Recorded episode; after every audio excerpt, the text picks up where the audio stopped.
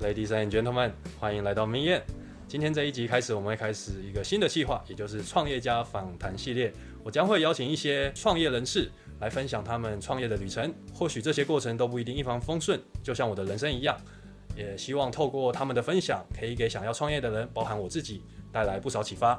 那今天就来欢迎我们的来宾，留学补教界的第一把交椅，喵喵。好，喂喂，就是这样。大家好，我是 A Two，我们公司叫博森教育顾问股份有限公司。其实重点是，呃，你要出国留学考试的话，哦，你会考 GMAT、GI、TOEFL、雅思。那我们目前市占率哦都是台湾的第一名。GMA 的话，哦，就是用我个人牌，大家可以叫我 A Two，A Two GMAT，这是我的那个兔孙，我的道具，就是这样。好，先不鲁小。然后还有 Mason GRE，还有 SK Two TOEFL。哦，那先那个如果你要出国念硕士的话，通常会来我们这边补习。想要请问一下，A Two 是在什么时候创业的？那是在什么样的背景啊？为什么想创业？那个时候也没有想到会误打误撞走上补教业。像我以前大学我是念成大会计系的，通常你念会计会计系之后，你毕业就进到四大事务所嘛。那我们人生目标的话，就是呃考上会计师当合伙的。那有一部分人他会去考考高高考嘛，哦，当去国税局上班这样子。对，那时候对留学考试，哦，对出国硕士这一块，甚至像燕是念 MBA 嘛，我们对 MBA 是什么根本搞不清楚，MBA 跟 NBA 根本傻傻分不清嘛。后来的话，就是因为在事务所呃工作的时候，发现，哎，其实国外回来的学生，那这些人都特别的活跃哦。那后来你也发现说，呃，开始你在做一些比较大的案子，他们很多时候要对到外资，所以你还要出英文报告。那你会发现很多呃能升迁到四大高层里面的人。哦，很多也是英文还不错的，那那时候就是兴起出国的念头，这样子。对，那后来就去考了 GMA，因为我英文那时候非常的烂哦。那后面让我考到当年的最高分就是七百六十分，那个时候也适逢家里破产，我需要去赚钱哦，来负担我出国的费用，这样子。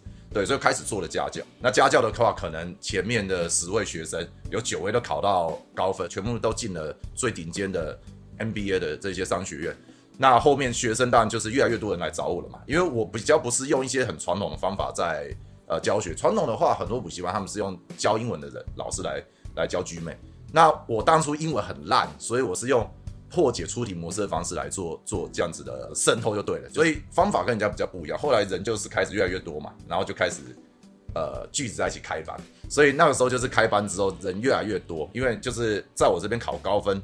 特别的容易，因为我是我这种，我认为当时我根本是个废物嘛，英文很烂，还可以考到最高分。那我希望把这个经验复制在其他人身上，这样子。所以后面越来越多人找我的时候，那刚好我那时候钱赚够了，刚好因缘际会，我也要感谢我的贵人哦，台湾知识库就大硕补习班，大硕补习班的老板邱董事长，那时候他的亲戚刚好在我这边上最后一期，他就说你要不要去聊聊看，我就跟他聊一下，他问我说你。毕业之后有没有可能再从事这一行？我说如果工作找不顺，因为那时候景景气也没有很好，我如果真的混得不好的话，还是要做这一行。那他说以他的经验，你两年回来之后就没有人知道你是谁，他就建议我说不如你赚到不能赚，你再出国念书。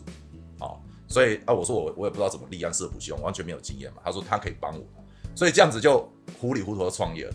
那我常常希望说好啦，什么时候我可以呃赚够，赚到没没钱赚就可以念书了，结果赚到现在。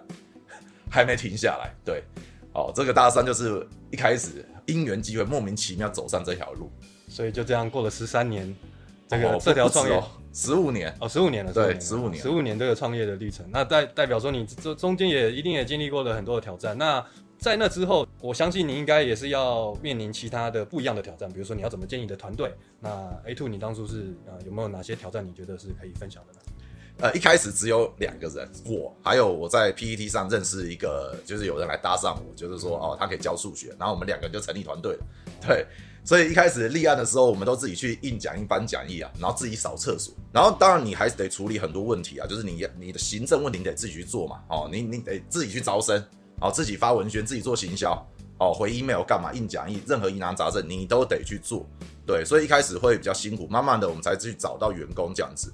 那初期的话，不要讲创业啦，我认为每一个人，你在不论在工作还是在创业，呃，甚至在感情任何方面，你会知道这个社会是很复杂的。你真的进到这个社会大长缸，你会发现其实很多人更没有道德底线在。对，所以我一开始碰到的数学老师，他后面也是哦签有签合约哦，签了两年之后，他发他翅膀一硬了，马上加入我的上游的补习班，要断了我的生路，而且是我一把拉上来的老师。那你可能创业第一年准备就要倒掉了，懂我意思吗？这个呢也是第一个，第一个就是你会碰到的人哦，有可能是不对的人，对。但是你也不能因此而沮丧嘛。有些人感情遇到渣男渣女，哎，你是不是就不相信感情，你就不想，就是不敢再谈恋爱？也不会嘛，对不对？尤其创业家，你要有勇往直前的精神嘛。对这些东西，在过程中它只是个挑战嘛。那慢慢的，你就会遇到对的人，对，就像是另外一位你另外一位 partner David，他是那个我们 SK 都 TOEFL 的其中一位创办人。所谓的物以类聚，好的人你就会留下来，有诚信，然后大家有默契，一起打拼的人才，慢慢的这个团队。时间拉长了哦，我们才形成这样子一个，在我们目前看来是一个坚强的小团队这样子。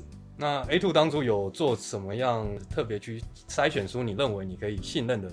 这个我我可以分享啊。我创业初期遇到那一位表人哦，他就是网络上认识的，所以你对他的人品过往是完全不晓得。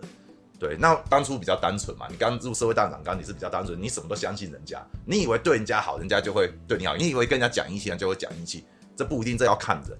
因为一开始大家都会装嘛，对不对？感情也是嘛，大家都会表现最好的一面。那婚后可能每个原形毕露嘛，有没有？那其实这都是一样的道理嘛。后面我们团队建立起来的话，基本上就是好。你一开始遇到的人，如果都是不认识，都是很随机的，总是我刚刚讲物以类聚，会留下几个好的。那你从这几个好的，不论是员工还是老师，你再去做延伸。这个员工他不错，或这老师不错，他身边的朋友，他的朋友可能认识十年了，这边的话风险相对就。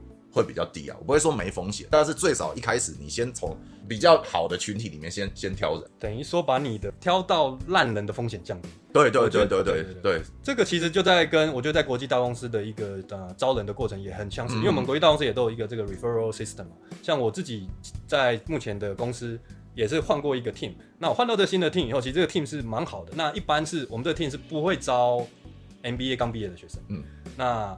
后来也因为就是我们开一个新的缺出来，那我就把我一个 MBA 的同学 refer 给我的当时的老板，哇，他就很顺利的就拿到 offer，因为我就跟他说，哦，这个这个同学我跟他在呃一起念书两年，他非常的优秀，然后做事情很认真，能力也很强等等，所以我我非常认认认同 A two 讲的这一套方式，当然没有事情是绝对，但是至少我们可以去尽量去把风险降到最低。像你现在的补习班那么成功，对不对？在各个方面都是基本上都是市占率最高。那就我的了解，除了你有用心钻研的教学方法，还有从我自己本身经验，就是非常良好完善的售后课后服务。那再加上优秀人才，除了这些以外，你认为你跟其他的啊补教机构比起来，还有哪些是让你成功的优势？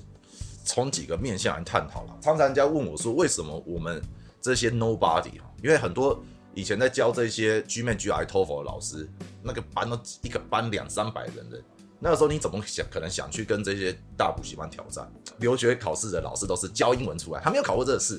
以 GMAT 来说，他实质上不是在考英文，他在考的是一套逻辑思维，它是一套智力测验系统。我那时候发现，我走的方向是对的。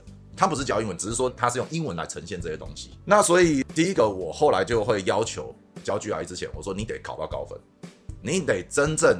去体会哦，跟这些考生一样，你知道，呃，考试当下你会遇到的状况，还有过程中你会用到哪些教材，需要多少时间，你得清清楚楚。哦，这就是第一个，你才有办法帮他定一个读书计划。好，所以这是第一个，呃，我认为他有真的去考试。那我再讲一下什么叫专业分工。你去看其他补习班的老师，其他补习班他都是一个老师，他他 G 面 G 来头发，他什么都教，多一都教，SAT 也教，对，所以他的东西不会深入。我们这个机构是专业分工，就是每个人各司其职，专门破解这个考试，把学生带好。哦，这是第一点。第二点，你从小到大去任何补习班的话，你上完课你就散了，哦，老师也散，你不可能有办法跟老师联络。那在我们补习班不一样，我的讲义上面第一页就有我的手机电话，对不对？你的任何的补习班老师敢把手机电话给学生吗？所以我们走的是等于是顾问式的服务。一般补习班的老师他是拿钟点费，下课就散人。你你学生找不到，我们的老师都找得到，还有助教团队。对，这就是我们跟其他补习班不太一样的地方。那你你会让这些老师愿意做这件事情的话，你当然要有制度。传统补习班的话都是给老师钟点费，所以学生再多都是老板赚走嘛。那老师一定没有动力。我多做事情的话，不是为了我自己做事情。那我这里是走一个所谓的拆账机制，等于是呃。我会跟我的老师沟通，哎，等于是我辅佐你，有点像是我是经经纪人，你是一个艺人，比如说你蔡依林、周杰伦，我把你捧红，然后钱你赚，我我我分一点钱就好了。呃，第三点的话，我们就是会让一些人家觉得不可能的学生，然后考到高分嘛。很多补习班只是让这些台政大英文好的人考高分，这没有用嘛，对不对？在验之前，我们有一个托福三十八分的，念北科大的，我们让他局面考七百四十分，后来也是念念了耶鲁大学啊。然后现在在香港的管理顾问公司嘛，他他年薪也是也是二十几万美金嘛，像燕在我眼中也是个奇迹嘛。所以呃，在你开这个做这个案子之前，我也对你做了很多采访，对不对？对，因为对于很多学员来说，这个是一个。你是一个非常激励的人心的一个案子，就对了。你当初是有去观察到哦，就是其他机构的缺点，然后你把其他机构的缺点转换了成你自己的优点。没没错没错，就是你当然还是要先看原来的既有的玩家，呃，他他有什么问题。比如举个例子啊，哈，呃，念书效率的问题。台湾国高中就是干了很多蠢事，就是我们不断的在背单字，哦，背完单字，其实大学大家大学都在耍废，大家大学四年谁在念语文书？没人在念语文书嘛。然后你的单词全部忘光，然后我记得高中还念什么一个很废的叫什么迪克森片语，那不知道在背什么。对，然后你说就忘掉了嘛？你在背，其实背英文是没有意义的，因为真的要把英文练好的话，其实很简单，就使用它。使用只有四个嘛，就是我们托福在托福在考的嘛，听说读写嘛。对，那我会跟学生讲说哈，我不要你背单词，我宁愿你大量阅读。像我我知道自己有几两重啊，我知道我跟这些超级天才还是有落差的，而且我以前学习经验很废嘛。对，所以当然你在过程中会放过很多错误，所以我考到七百二不是一个月，我我花了八个月，你就会去回头检讨嘛。你在这过程中哪些东西是没有意义，或者可以让它变得更有效率效果？我举个例子，像传统上大家很喜欢干嘛？呃，拿纸本的东西，然后拿纸本的东西看到不同的单词在上面干嘛？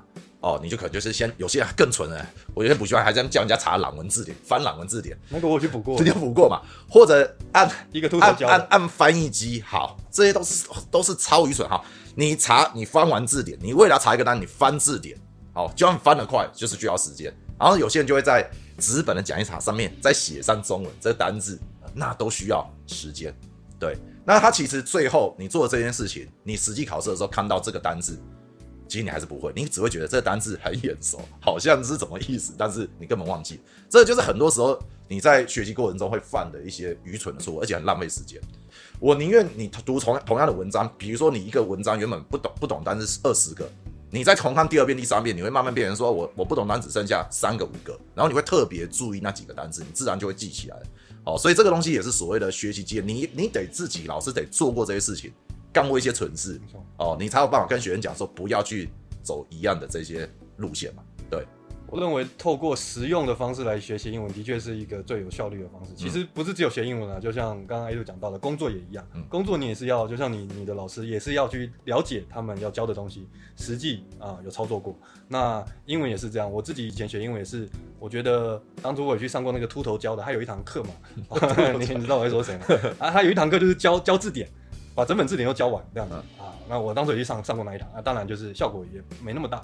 我觉得是同样一个单字，在不同的情境下面，然后看过很多次，这样子我觉得是学习才是最好的最有效的。除了一开始哦啊遇到一个一手提拔起来的老师的一个背叛的以外，后面的创业过程中，你还有什么遇到一个你认为是一个很大的挑战？我认为在不同时期有不同的挑战嘛。的确，一开始的话就是建立团队的问题嘛，你团队是不稳的嘛。那在中期，当然就是说可能在在网络行销上嘛，比如说有有别的补习班会抄袭你的讲义嘛，甚至或者是用免洗 ID 哦，在在在网络上去跟你打玩玩那个泼脏水游戏嘛，用酸民的。对对对对对，然后变成说你会很紧张，你一下课得赶快上去回文或干嘛的嘛，他就让你疲于奔命嘛。到后面，我像公司最近的问题，当然比较是成长遇到瓶颈啊，可能要做新的案子的问题嘛。对，它不同时期有不同的问题在了。对，对你这边提到成长遇到瓶颈，一般人对补教业的观念应该说这个比较偏传统产业，比较不会像是一个新创企业的这种概念。那如果今天有年轻人想要进加入补教业，那你认为补教业还有成长的空间吗？然后如果有的话，那你会想要给想进补教业的年轻人什么样的建议？哎，讲进补教业，当然假设以自自私的角度说，不要来，不要来啊，不要来跟我竞争，对不对？但是其实啊，这样子也不是一个成熟的讲法，对，因为我认为任何行业哈，呃，你不要害怕竞争，竞争它其实就是呃，大家才会进步啦。然后然后而且真的就是因为市场有这个需求，如果你没有办法达达到需求的话，就算你怎么去掩盖，怎么去压，你是压不住的。年轻人想到进到这行业哦，第一个的话就是说你要先去了解说，那现在既有的玩家有没有呃无法解决市场需求这个问题？我通常会分成两个层面来讲啊。哦，一个是所谓的 Ray Ocean，应该是 Blue Ocean。Ray Ocean 的话，就是说这个你想做的事情，它已经有人在做这件事情了。那你要怎么去赢它？那它一定有做不好的地方嘛。Blue Ocean 的话，就是创造新的产品。像我们 TOEFL 最近，我也跟 David 我们就是讨论一个新的产品嘛。因为很多学生，像我以前口说很差，所以有时候你你在某一科越差的话，你会越会逃避训练。后来我们就 TOEFL 就弄了一个临时抱佛脚班。啊，这种东西就是以前补习班没有的产品，这种叫做 Blue Ocean，对不对？所以这些都是一些我觉得呃，这些年轻人可以去渗透的地方嘛。现在看来，你的机构已经有一个完善的制度，然后师资也非常的健全。那目前就你看来，你的机构还有什么比较大的问题是你想要解决的呢？我目前最大问题当然就是呃成长问题嘛，因为 GMA GI 它算是一个小众市场嘛。比如说你你考你高中升大学要考国文。数学、英文，这个在补教是每个人都需要的，它它它的量体是大的嘛，对。但再怎么样，我们就说再极限，你也是台湾嘛，你不可能卖到美国或大陆嘛，对不对？哦，全球最大的两个市场嘛。那所以以 G 妹考 G 妹来说，我们现在再怎么做，都只有做在台湾而已嘛。所以我得去想一些产品。第一个，它有可能是我们讲出海，可以卖到国外，这是一种可能性嘛。另外一个可能性就是说，你你把它的呃通路，就是供应链上下游，把它再做一个拓展，因为。最少我们这边的学生能出国的学生家庭都还不错，对。那你有没有其他好的服务，人家相信的话，你可以呃卖给他。啊，这个这个就是我们接下来最大问题就是呃成要怎么去成长。对，当然我有试尝试过，我疫情期间我买一个国中补习班，但是也是失败。那你还是会有失败的经验的。那那时候其实我的想法是很天真的嘛，就是当你在某些战役打成功，你就觉得自己所向无敌。不可以。对啊，你就觉得啊，反正我接下来去颠覆国中补习班了。那真的下去之后，你才发现什么叫做隔行如隔山。我们的客户的群体都是二十岁以上的呃学生，都成年人，二十岁到三十岁，很多像念毕业是上班族嘛。对，那你如果国中的话，其实家长会把问题全部丢给你。对，出了什么问题就会先来电你或干嘛。然后又又不太一样，就是说他的家家庭平均所得跟。优学考试这些比较富裕的家庭又不太一样，然后当然啦，第一个就是你不了解，呃，你没有完全掌握这个行业，你只是这种天真想法。再来的话，我后面事后检讨就会发现说，其实呃，如果让我重新做这件事情的话，哦，如果要做好的话，应该要先找到有经验的团队跟他合作。所以我很认同 A two 讲的这个，要把你当想要不管是要投资或是把一个工作做好的时候，你一定要花很多的心思去了解。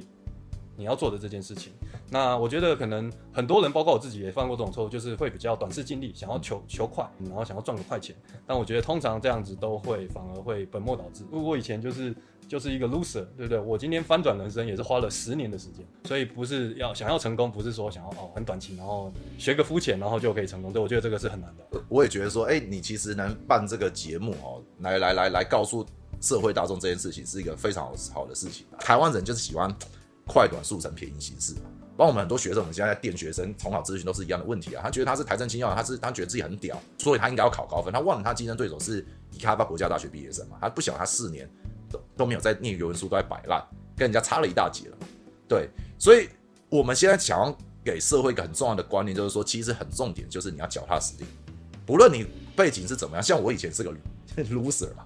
对，我们也想快赚快钱。年轻的时候也在那边炒股或干嘛，每天号称几十万上下，讲了一嘴好好股票，其实都在赔钱。教育它的确是让你有机会翻转人生的一个方式，但是你得一步一脚印，慢慢去累积。我会建议年轻人哦，你在人生最重要的时间呢，比如说二十五到三十五岁这段时间哦，不要干蠢事。我身边真的有大学同学这样子啊，跟着炒股赚了赚一点钱之后，索性工作也辞了，我要当全职的 trader，对 trader，结果也有家庭小孩，啊啊啊啊！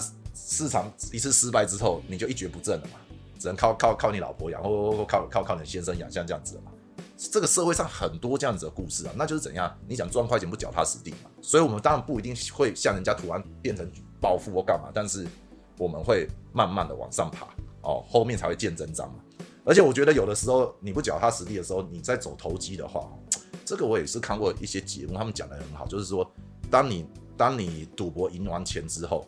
我换五万股票赢了一大笔钱之后，你会开始否定劳动的价值。我觉得这个就会就就会是一个最大的问题啊，这就是我想表达的重点。没错，那今天很谢谢 A Two 来参加我的节目。